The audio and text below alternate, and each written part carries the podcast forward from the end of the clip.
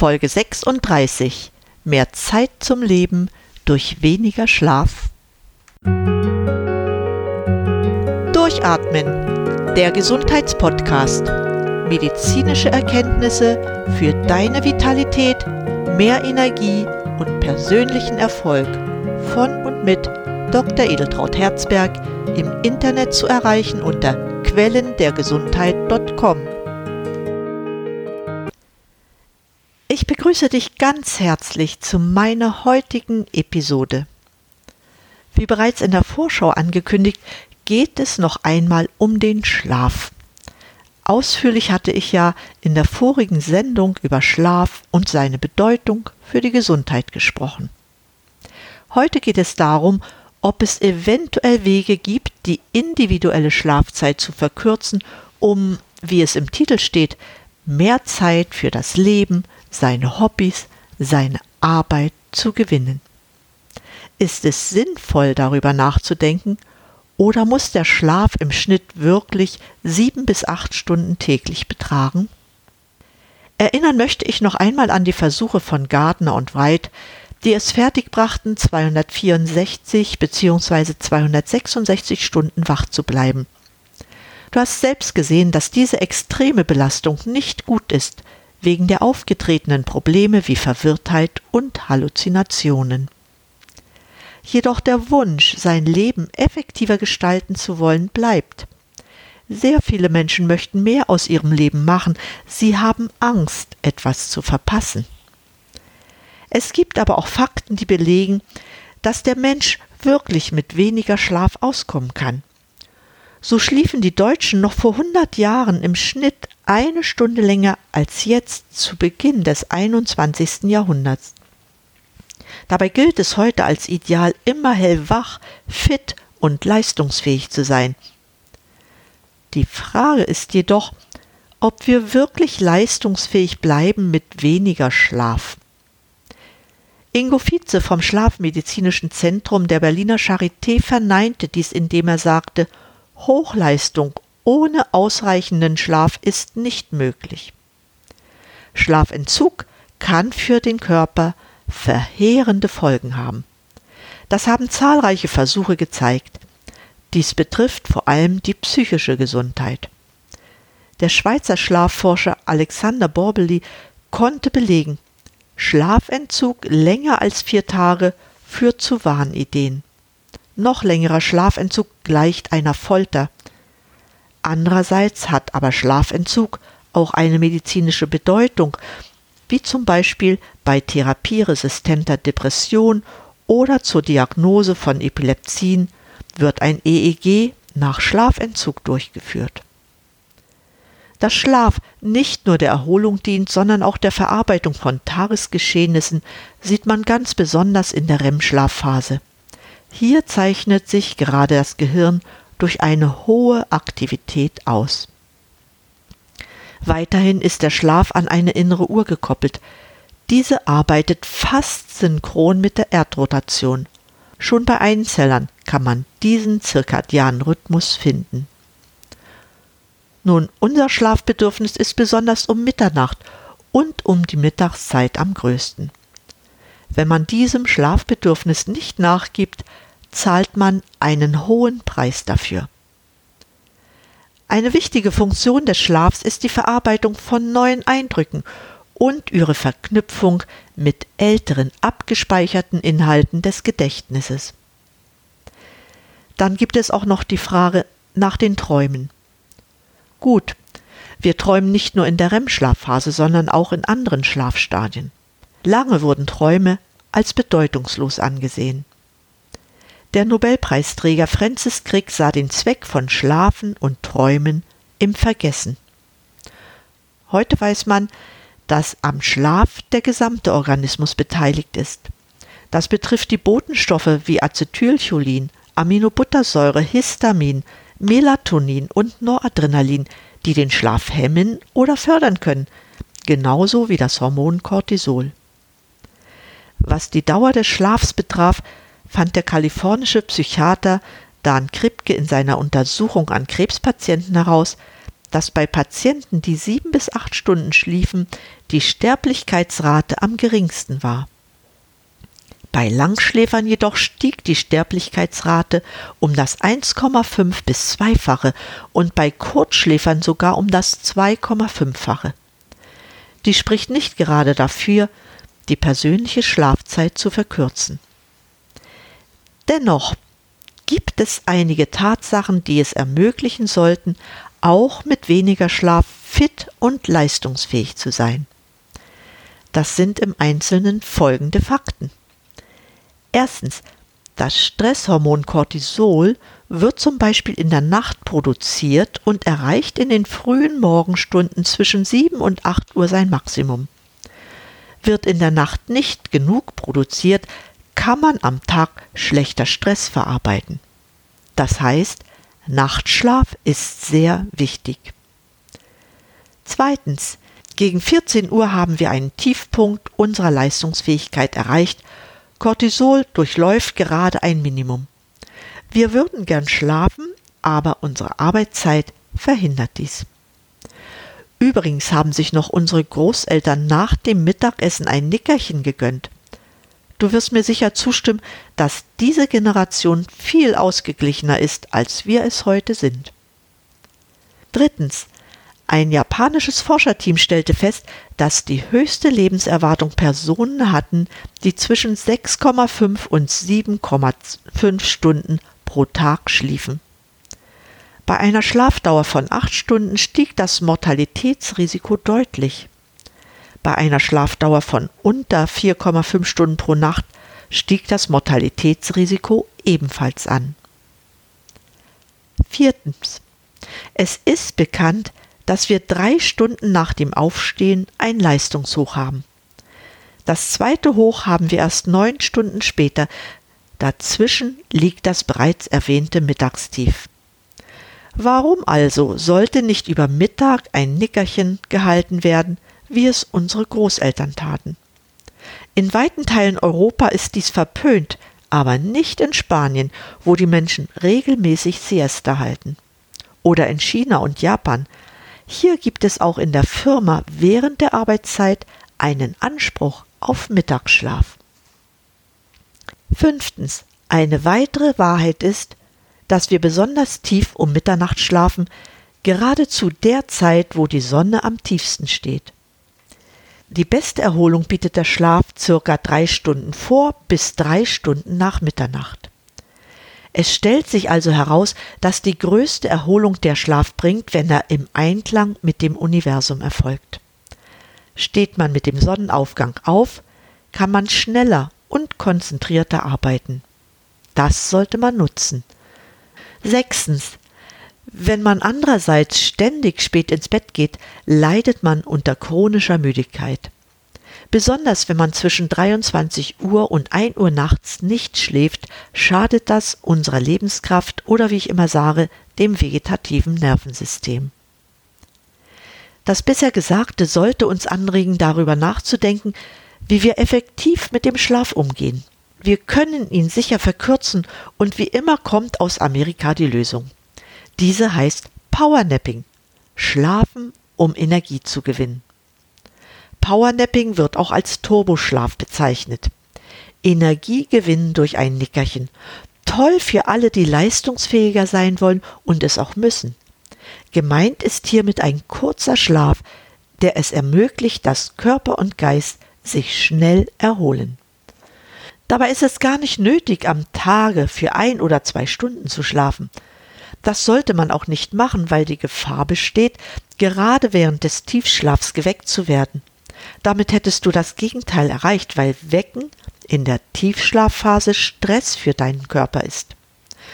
Beim Powernapping ist das ganz anders, weil der Körper sich in kürzester Zeit erholen kann. Wenn du es einmal gelernt hast, willst du immer wieder den erholsamen Turboschlaf in deinen Alltag integrieren.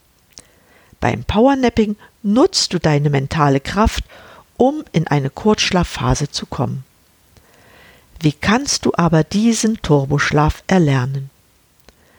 Zunächst braucht man dafür Geduld und einen Wecker. Dann ist es nötig, einige Regeln zu beachten. So zum Beispiel, was ist die richtige Tageszeit, wie kommst du am besten in die Schlafphase, was ist der richtige Ort, wo wachst du am effektivsten auf und einiges mehr. Ich gebe dir hier eine Anleitung, wie es am besten gelingen kann, aber der Reihe nach. Ich sagte schon, dass wir gegen Mittag immer in ein Leistungstief kommen. Warum also nutzt du nicht die Zeit, um dich zu regenerieren? Es ist nicht sinnvoll, den Turboschlaf nach 16 Uhr durchzuführen, weil du damit den Nachtschlaf stören würdest. Mittags dagegen schlägst du zwei Fliegen mit einer Klappe. Überwindung des Tiefs und Sammel neuer Kraft für den Rest des Tages. Wie schlafe ich am besten ein? Bekanntlich wird Kaffee oder schwarzer Tee erst 30 Minuten nach dem Trinken. Du kannst also vor dem Einnicken deinen Kaffee trinken und dann mit der richtigen Technik einschlafen. Wenn der Kaffee beginnt zu wirken, wachst du wieder auf. Somit ist der Kaffee dein persönlicher Wecker. Es gibt auch noch den berühmten Schlüsseltrick zum Aufwachen. Der funktioniert so. Du nimmst einen Schlüsselbund in deine Hand und schläfst damit ein. Wenn der Schlüssel aus der Hand fällt, bist du gerade am Übergang vom Leicht zum Tiefschlaf angelangt, genau der richtige Zeitpunkt zum Aufwachen. Ähnlich funktioniert auch ein sogenannter Schlafphasenwecker, eine Uhr, die die Schlafphasen überwacht. Hier gibt es verschiedene Möglichkeiten. Dafür habe ich in den Shownotizen einen Link hinterlegt. Wichtig ist, dass dieser Wecker dich in einer Phase des oberflächlichen Schlafs weckt. Wähle dir die richtige Umgebung aus. Es sollte dunkel um dich herum sein, damit deine Zirbeldrüse genügend vom Schlafhormon Melatonin produziert. Das kann bei Tageslicht durch eine Schlafmaske oder in einem abgedunkelten Raum geschehen. Achte weiterhin darauf, dass die Temperatur nicht über 20 Grad ist. Im Sommer ist das etwas schwierig. Dann gilt, dass du dir den kühlsten Raum in deiner Umgebung aussuchst. Achte aber auch darauf, dass es nicht zu kalt wird und vermeide Störgeräusche. Pass auch auf, dass du nicht durch ein Telefonat geweckt werden kannst. Natürlich solltest du während des Powernaps auch bequem liegen. Sofa oder bequemer Sessel sind sehr empfehlenswert. Am Anfang kannst du auch in deinem Bett schlafen. Später spielt das keine Rolle mehr. Außendienstler können sehr gut auch im Auto ihren Turboschlaf durchführen. Wie gelangst du schnell in den Schlaf? Dunkelheit ist das eine. Du solltest aber gerade am Anfang auch entspannt sein, um einschlafen zu können. Einige Übungen aus der progressiven Muskelentspannung nach Jakobsen sind dafür hilfreich. Bei mir wirkt am besten, wenn ich zunächst tief einatme, dann einige Zeit ohne Atmung den Druck in der Lunge spüre und danach langsam ausatme. Das ist sehr entspannt, auch für zwischendurch, wenn du dich zum Beispiel aufgeregt hattest. Ähnlich funktioniert das Stirnrunzeln. Zieh einfach die Stirn kraus und verharre circa zehn Sekunden und entspanne danach. Die Entspannung der Muskeln führt auch zur mentalen Entspannung. Jetzt kommen wir zum Aufwachen.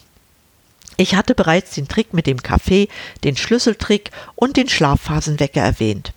Du kannst dir als Hilfsmittel auch einen Wecker nehmen, der dich nach 20 Minuten aus deinem Schlaf weckt. Dann ist es wichtig, auch gleich aufzustehen. Der Wecker verhindert, dass du in die Tiefschlafphase gelangst. Selbst wenn es dir am Anfang nicht gelingt einzuschlafen, lerne mit diesem Rhythmus und gewöhne deinen Körper daran. Danach ist es wichtig, schnell wieder in die Gänge zu kommen.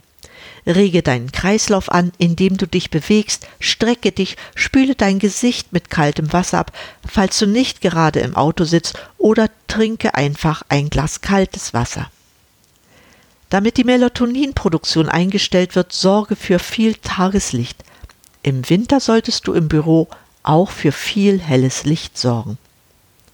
Es gelingt dir vielleicht beim ersten oder auch beim zweiten Mal nicht gleich einzuschlafen. Dann denke daran, dass auch hier nur Übung den Meister macht. Sorge dafür, dass dein Powernap zu deinem täglichen Ritual in der Mittagspause wird. Es wird dir gelingen, weil du eh in einem Leistungstief bist. Sag dir einen Satz auf, der das Ritual einleitet, zum Beispiel Ich schlafe jetzt für 20 Minuten. Inzwischen ist es eine unbestrittene Tatsache, dass man mit dem Powernapping eine sehr gute Wirkung für die körperliche und geistige Leistungsfähigkeit erzielen kann.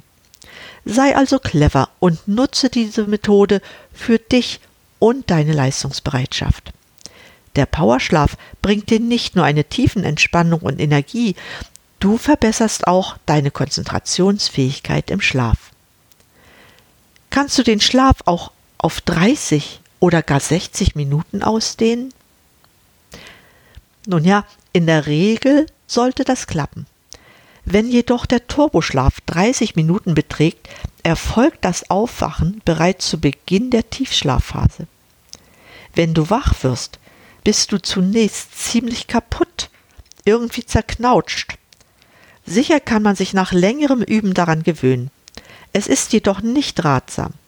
Außerdem, warum solltest du auf Kosten deines besseren Wohlbefindens ein zehn Minuten längeres Nickerchen machen? Anders sieht es aus, wenn man sein Powernapping auf 60 Minuten ausdehnt. Damit ermöglichst du deinem Körper, dass er auch die sehr erholsame Tiefschlafphase durchläuft. Beim Aufwachen bist du dann zwar im ersten Moment etwas träge, du wirst jedoch feststellen, dass dein Gehirn sich während des Schlafs einige Fakten eingeprägt hat. Das bedeutet, dass du bei dieser längeren Version des Turboschlafs dein Erinnerungsvermögen verbesserst.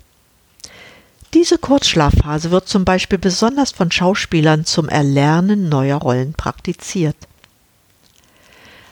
Als günstig hat sich auch ein Nickerchen von etwa 90 Minuten erwiesen, sofern man die Zeit dafür hat. In dieser Zeit nämlich durchläufst du alle Schlafphasen, einschließlich des REM-Schlafs. Das ist besonders gut, weil uns jeder volle Schlafzyklus dabei hilft, neu erlernte Fähigkeiten abzuspeichern und zwar so, dass wir es wieder abrufen können. Zusammenfassend kann ich also nur empfehlen, regelmäßig Powernaps in deinen Alltag zu integrieren. Dein Körper profitiert davon, weil er regelmäßig neue Kraft tanken kann. Entspannungsphasen helfen dir, dein inneres Gleichgewicht zu erhalten und leistungsfähiger zu werden. Auch bei Autofahrten in der Nacht solltest du unbedingt diese Methode nutzen. Du bist nach 20 Minuten wieder fit, kannst deine Fahrt entspannt und konzentriert fortsetzen, gehst auch Unfallgefahren durch den berüchtigten Sekundenschlaf aus dem Weg. Im Übrigen kann eine Kurzschlafphase von 10 bis 20 Minuten den normalen Nachtschlafzyklus um 1,5 Stunden verkürzen. Also hast du auch Zeit gewonnen. Natürlich kannst du auch eine zweite Kurzschlafphase in deinen Alltag einbauen. Das nennt man dann polyphasischer Schlaf. Damit könntest du deinen Nachtschlaf noch einmal verkürzen. Jedoch musst du dabei das eingangs erwähnte beachten. Der effektivste Schlaf ist zwischen 21 Uhr und 3 Uhr morgens. Wenn 21 Uhr zu früh ist, solltest du auf alle Fälle dafür sorgen, dass du zwischen 0 und 3 Uhr schläfst. Damit bin ich auch schon am Ende der heutigen Episode angekommen.